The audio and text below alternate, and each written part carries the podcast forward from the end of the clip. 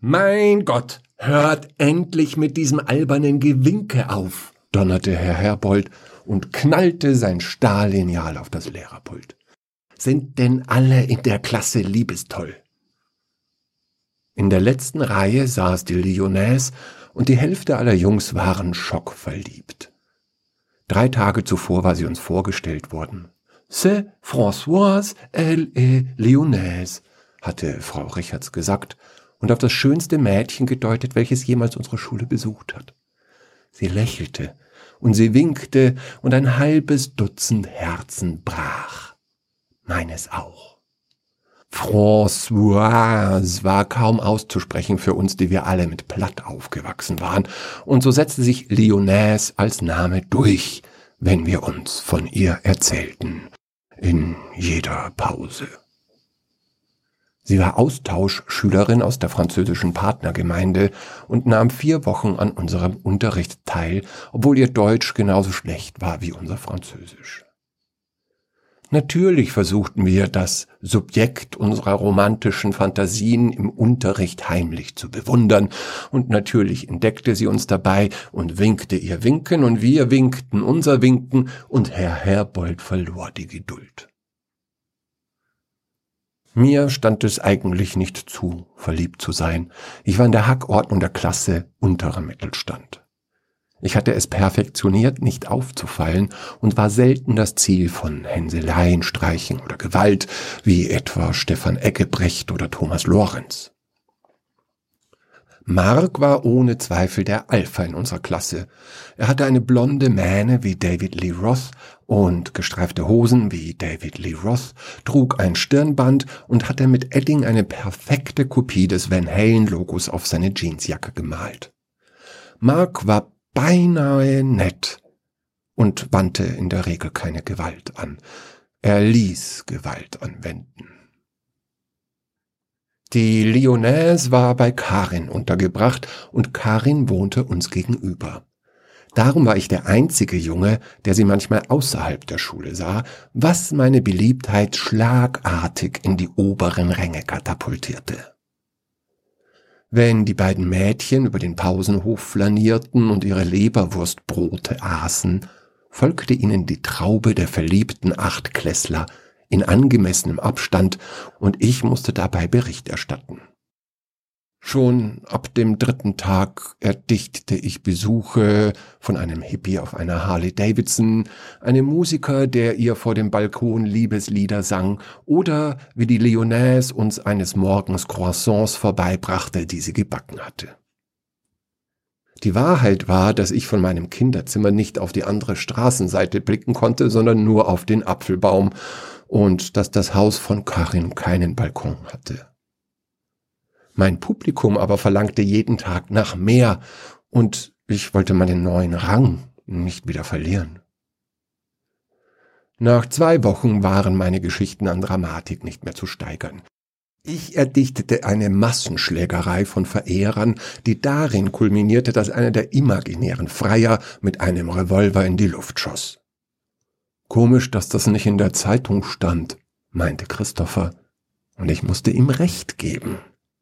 Es wurde zu brisant. Ich musste für neuen, glaubwürdigeren Stoff sorgen, bevor ich enttarnt wurde. Also feilte ich einen Plan aus, der mich in einen Helden der Liebe verzaubern würde. Denn mit dem nötigen Abstand betrachtet lag die Lösung auf der Hand. Ich musste Françoise nach einer Verabredung fragen. Nur so konnte ich die Spannung bei meinem Publikum aufrechterhalten, nur so die Nachfrage nach Insiderwissen befriedigen. Ich würde zur lokalen Koryphäe auf dem Fachgebiet Lyonnaise werden, unangefochten. Und würde sie jemand fragen, bist du mit Paul verabredet, würde sie das Gerücht bestätigen und mein neues Image wäre für die restliche Schulzeit gefestigt. Mein Französisch hatte sich aufgrund des Austauschprogramms drastischer verbessert als in den eineinhalb Jahren davor. Trotzdem dachte ich mir vier clevere Fragen aus und formulierte sie mit Hilfe der Schulbücher. Der erste Punkt des Plans funktionierte. Es gelang mir, die Lyonnaise und Karin abzupassen und sie auf dem Nachhauseweg zu begleiten. Punkt zwei: Ich fasste meinen Mut zusammen und fragte, Pourriez-vous inviter à une glace chez Sarcletti ce après-midi? Frage Nummer eins. Das schönste Lebewesen der Schule blickte mich an, lächelte und zögerte kurz, was meinem Herzen die Zeit gab, sich hektisch Richtung Erdmittelpunkt zu schaufeln. Ich hatte sie auf ein Eis eingeladen. Was war nur mit mir geschehen? Wie konnte ich so über meine Verhältnisse leben? Pourquoi? Sûrement. Ce sera bien, war ihre Antwort. Bien, erkannte ich, und das Nicken erkannte ich auch. Sie musste zugesagt haben. Warum konnte ich meine Beine nicht mehr bewegen? Warum war mein Bauch so heiß? Da kann ich aber nicht, da bin ich reiten, warf Karin ein, was mein Glück nur abrundete. Den restlichen Weg schwebte ich eine Handbreit über dem Boden. Beim Mittagessen vermutete Mama, dass ich Fieber hatte, so glasig war mein Blick, und die Zeit bis drei Uhr verbrachte ich damit, mir die drei übrigen Fragen mikroskopisch klein auf einen Spickzettel zu schreiben. Wie unglaublich clever ich doch war. Paul, das unsichtbare Mauerblümchen, war der Erwählte. Mit mir und keinem anderen wollte die Lyonnaise den Nachmittag verbringen. Nimm das, Mark! Morgen würden die anderen Verliebten aber Augen machen. Morgen wäre ich der Mittelpunkt aller Aufmerksamkeit. Morgen wäre ich der romantische Held. Die anderen würden meinen Namen flüstern, wenn die Nachricht die Runde machte. Paul! würde jeder sagen, der hat's drauf. Um Punkt drei Uhr klingelte ich bei Karin an der Tür und keine zwei Minuten später stand die Angebetete vor mir. Ich sagte, Êtes-vous belle? weil ich wissen wollte, ob es ihr gut geht. Bin ich schön? fragte sie zurück. Ah, ich hatte gut und schön verwechselt, ich Narr. Hätte ich nur diese Frage auch auf den Spickzettel gekritzelt. Wie kam ich jetzt aus dieser Sackgasse wieder raus? Äh, tu, äh, très belle, stotterte ich meine Antwort. Flucht nach vorne. Merci, j'aime tes lunettes, sagte sie und lächelte. Mein Herz griff vorsichtshalber zur Schaufel. Sie mochte meine Brille, die verhasste Brille mit dem schwarzen Gestell. Schweigend gingen wir weiter, bis wir das Eiscafé erreichten, wo ihre Schönheit die Köpfe verdrehte. Ich studierte die Karte, als ob ich nicht, wie immer, einen Bananasplit bestellen würde. Sie studierte die Karte und fragte, Spaghetti Ais? C'est fait du spaghetti? Non, non, non, et un glace du vanille avec une sauce du Erdbeer, erklärte ich. Erdbeer? kam verständlicherweise die Nachfrage. Oui, oui, une petite pomme, mais rouge äh, avec du sucre. Wir bestellten zwei Bananasplit. Ausgezeichnete Wahl. Bevor die Stille drückend wurde, holte ich unbemerkt den Spickzettel aus der Hosentasche. Ich hatte mir die romantischste Frage überlegt, die man überhaupt stellen kann. Quelle est la chanson la plus triste que vous connaissez? Die Lyonnaise legte ihren Löffel hin und schlug den Blick nieder. Was hatte ich angerichtet? Ich wollte doch nur romantisch sein. Ich meine, was wäre denn, was ist deine Lieblingsmusik für eine banale Frage gewesen? Nein, nein, ich war mir sicher, sie war gebildet und anspruchsvoll und voller tiefer Melancholie. Sie konnte in einen Wolkenhimmel blicken und verklärt seufzen. Ja, so war meine Françoise. You are my sunshine, my only sunshine, flüsterte sie, und ihre Trauer schwappte über mich wie Moby Dick über das Walfangschiff von Captain Ahab. Ich hatte ihr wehgetan. Mais non une chanson joyeuse? fragte ich. Unter Tränen erzählte sie mir die Geschichte dieses Lieds, während unsere Eisbecher unbeachtet vor sich hinschmolzen. You Are My Sunshine war das Lieblingslied ihres Vaters gewesen. Jedes Mal, wenn es ihm gut ging, sang er es aus voller Kehle. Er sang es, als sie ein Baby war, wenn sie sich als Kind die Knie aufgeschlagen hatte und später, wenn sie Kummer hatte. Er sang es so lange, bis sie einstimmte, dann wirkte ein Zauber. Vor einem Jahr hatte sie einen heftigen Streit mit ihrer Mutter und knallte die Zimmertür hinter sich zu. Als ihr Vater nach Hause kam, bemerkte er die Stimme und klopfte vorsichtig an ihre Türe. Als sie nicht antwortete, summte er leise die Melodie. Sie öffnete und schrie ihm ins Gesicht, dass er mit dem blöden Singen aufhören sollte. Sie wollte nie mehr im Leben You Are My Sunshine hören, schrie sie, und sie schrie, ich hasse dieses Lied. Ein halbes Jahr später starb ihr Vater bei einem Verkehrsunfall. Das Lied hatte sie nie mehr gehört. Wenn Françoise jetzt an ihn dachte, hörte sie es in ihrem Kopf, und sie schämte sich für ihre Wut. Sie würde ihr Leben geben, wenn sie ihn nur noch einmal das dumme kleine Lied singen hören könnte. Ratlos hockte ich vor ihr, und auch mir liefen die Tränen über das Gesicht. Wir sprachen nicht mehr viel. Ich zahlte das Eis und wir gingen schweigend nach Hause. Irgendwann hat sie sich meine Hand geangelt und das letzte Stück schwiegen wir Händchen haltend. Ich schäme mich dafür, aber ich dachte in diesem Moment nur daran, wie ich damit am nächsten Tag angeben könnte, wenn man davon absieht, dass ich gleichzeitig betete, dass meine Hand nicht schwitzte. Als wir Karins Haus erreichten, schwiegen wir noch immer. Ich steckte meine Hände in die Hosentaschen und fühlte meinen Spickzettel.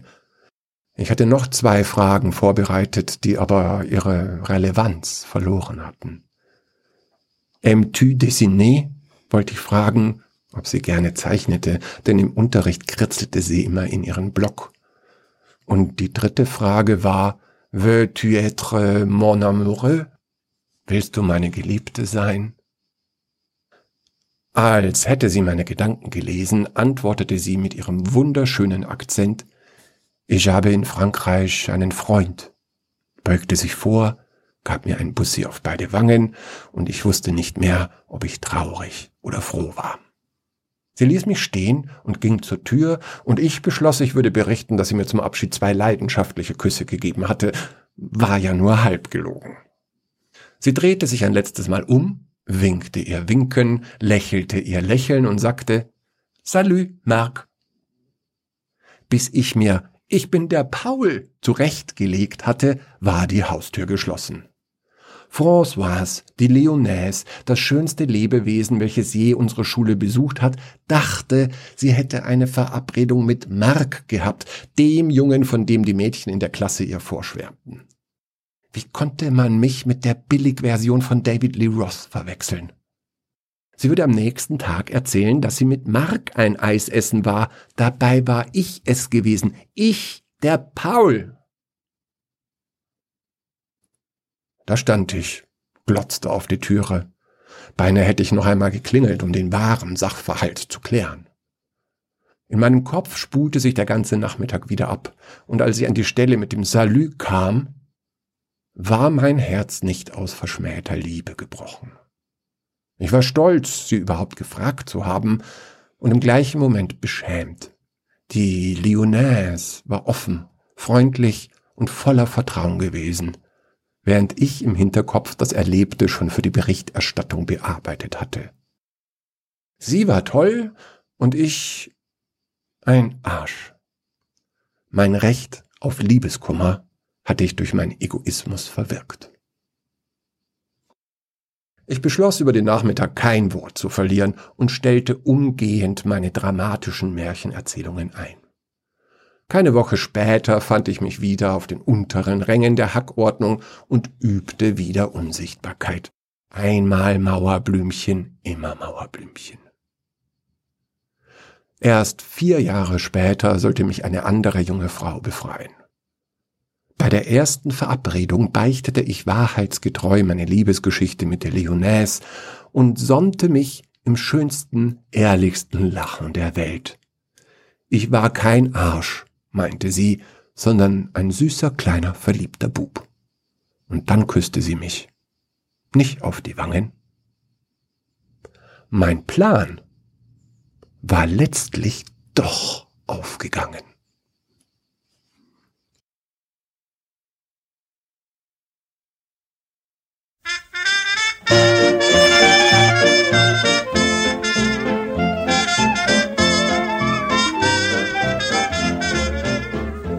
The other night, dear, as I lay sleeping, I dreamed I held you in my arms. But when I woke, dear, I was mistaken, and I hung my head and cried. You are my sunshine, my only sunshine. You make me happy when skies are gray. You'll never know, dear, how much I love you. Please don't take my sunshine away.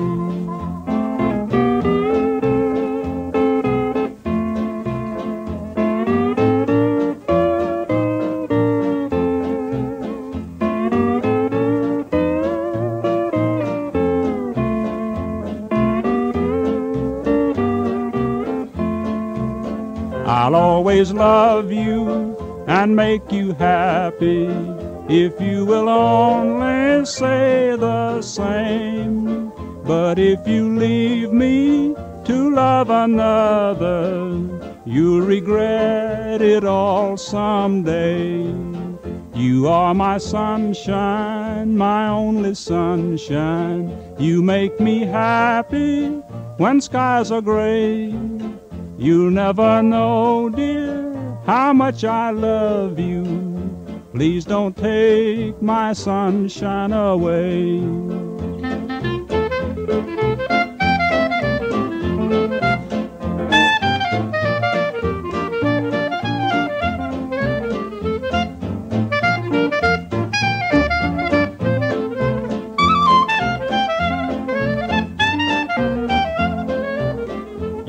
Told me once, dear, you really love me, that no one else could come between. But now you've left me and love another. You have shattered all my dreams. You are my sunshine, my only sunshine. You make me happy when skies are gray. You'll never know, dear, how much I love you. Please don't take my sunshine away.